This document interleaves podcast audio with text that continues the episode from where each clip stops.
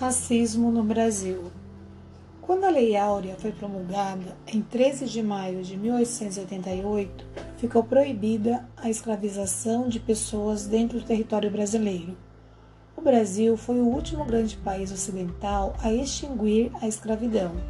E como aconteceu na maioria dos outros países, não se criou um sistema de políticas públicas para inserir os escravos libertos e seus descendentes na sociedade garantindo a essa população direitos humanos como moradia, saúde e alimentação, além do estudo formal e posições no mercado de trabalho.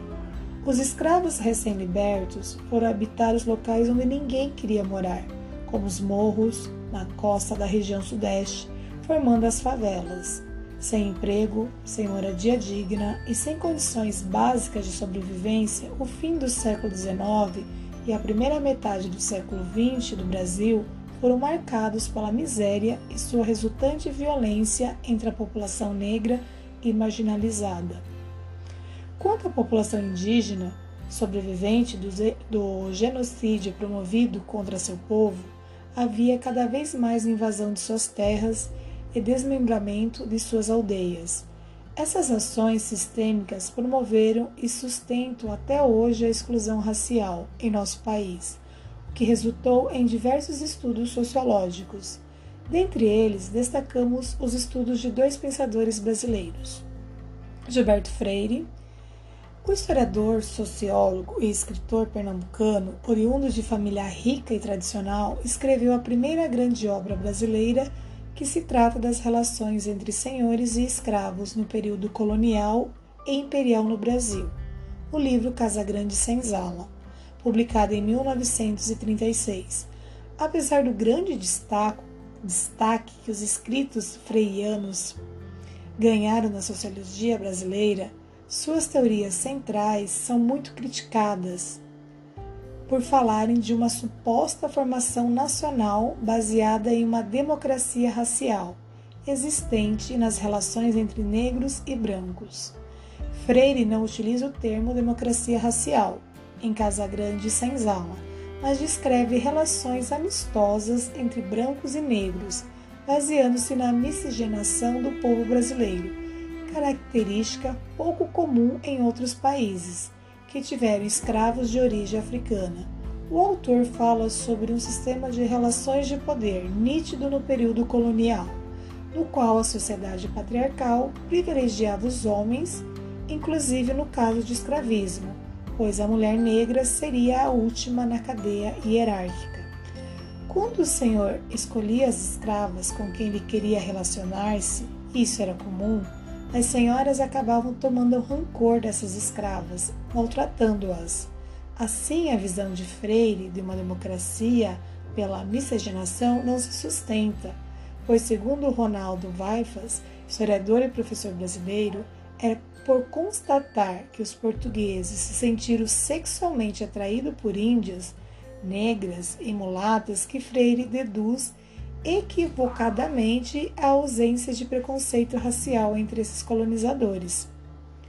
Essa miscigenação, fruto daquela suposta atração sexual dos colonizadores pelas negras e pelas índias, foi na verdade causa de estupros sistêmicos e de relações abusivas dos senhores, tratando as mulheres negras e indígenas como meros objetos. Falando a respeito da ideia de hegemonia e superioridade da raça branca, ideologia em alta na Europa por causa do regime nazista, do fascismo na Itália e com ecos até aqui no Brasil,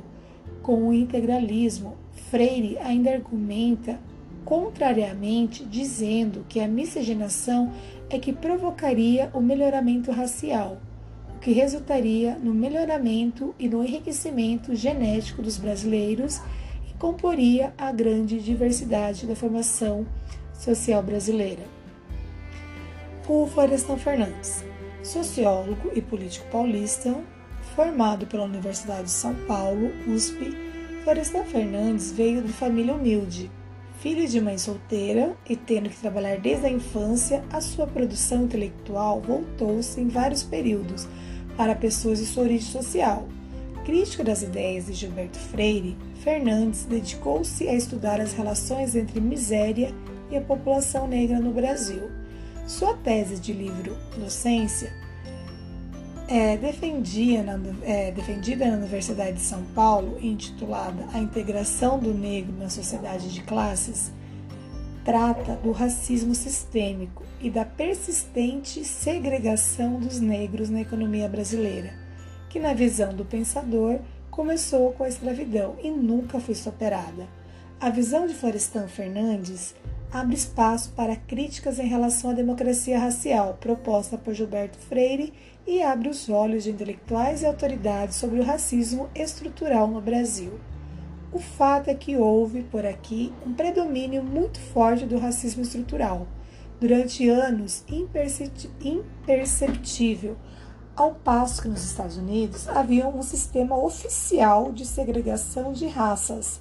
o que levou a um grande levante de negro contra a discriminação. Nos Estados Unidos, personalidades como Martin Luther King, Rosa Parks e Malcolm X,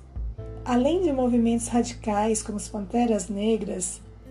é, Muhammad Ali, lutavam uns utilizando-se da resistência pacífica e outros do combate contra a segregação.